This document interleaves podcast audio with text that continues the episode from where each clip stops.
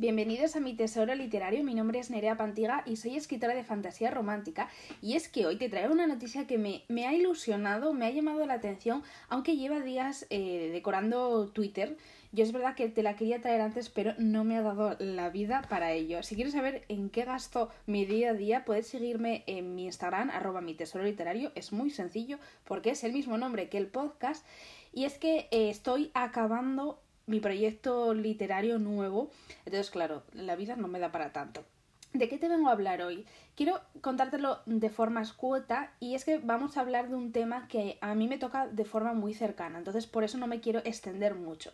Voy a hablar de Brandon Sanderson, un escritor que ha roto mm, todos los récords de la escritura de ciencia ficción. Ese hombre yo creo que tiene muchos dobles, yo creo que tiene cuatro o cinco dobles porque hace de todo, hace entrevistas, escribe libros que son tochos de más de mil páginas, da conferencias, mm, tiene clases en YouTube que son la pera repera, escribe libros que no son de ciencia ficción, sino que son, por ejemplo, de ayuda de la escritura. E, e, el tío es un crack. El tío es un crack y las editoriales lo saben, o sea, lleva consagrado en el mundo editorial muchísimos años y por eso ha sorprendido tanto lo que ha hecho en estos días. En un vídeo de su canal de YouTube, que tiene millones de seguidores, ha hecho un vídeo mm, gracioso para contar algo muy importante. Y ha contado que va a autopublicar cuatro de sus novelas, cuatro de sus novelas que no ha desvelado mucho más, eh, se sabe que están ambientadas en mundos conocidos para los seguidores de, de sus escritos,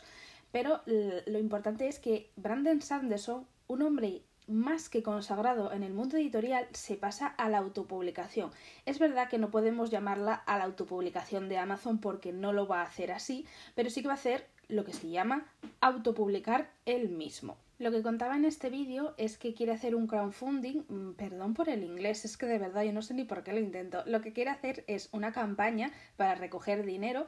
y ese dinero pues luego lo invierte en los libros. Ha tenido bastante controversia en Twitter, lo he leído y yo no estoy muy de acuerdo porque muchísimos autores hacen campañas de este estilo para poder financiarse su proyecto y es que no tú no estás eh, dándole dinero a una persona que ya es millonaria, no, este autor, Brandon Sanderson, te está pidiendo dinero por adelantado, pero luego te va a mandar el libro en cuanto esté con la mayor calidad y con todo lo que él te aporte en, esa campaña. O sea, en esa campaña él ya te está diciendo lo que tú vas a recibir. Lo que pasa que tú compras un producto que todavía no está en el mercado, que te llegará con unos meses de diferencia. Pues bien, yo personalmente no conocía la plataforma en la que ha hecho esta campaña de recogida de dinero, pero eh, se ve que es bastante conocida sobre todo para juegos. Él pedía conseguir un millón de dólares en 30 días y ha conseguido ese millón de dólares en 35 minutos. A día de hoy creo que ha recaudado 25 millones. He leído en una noticia que es la vez que más se ha recaudado en esta plataforma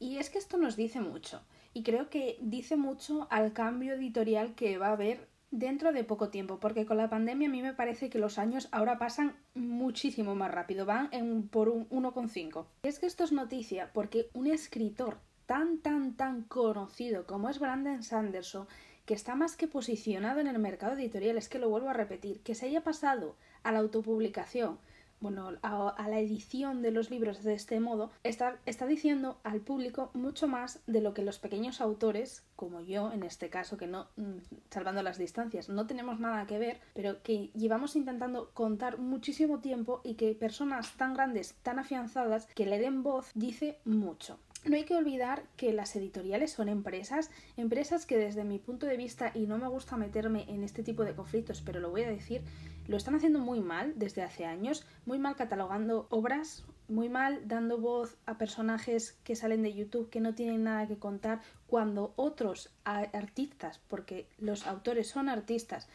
llevan años intentando posicionarse en el mercado y no se les da posición porque no tienen una cuenta de millones de seguidores, pues dice mucho de lo que quieren hacer de la cultura. Yo creo y tengo fe en que las redes sociales y las personas somos mucho más listas que un mercado de una empresa. Yo solo quiero acabar este capítulo cortito diciéndote que por favor reflexiones sobre lo que hay, sobre el apoyo que suponen redes sociales y en este tipo de campañas para los autores, porque en un mundo que corre tan deprisa, que en las redes sociales hay un reto y a la semana hay otro tan viral que llega a millones de personas, pues debería de algo tan importante como es el valorar a cada pequeño artista y darle su posición, como lo hace la autopublicación, pues apoyarle, comprar sus libros, porque a mí a día de hoy todavía me llegan mensajes de que si les paso el link pirata de mi propio libro. Así que por favor,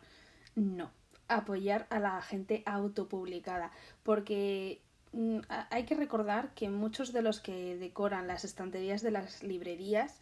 han salido de la autopublicación. Y hasta aquí el episodio de hoy. Ha sido una noticia un poquito más larga, pero bueno, no te robo más tiempo, te deseo un buen día y te mando un beso enorme.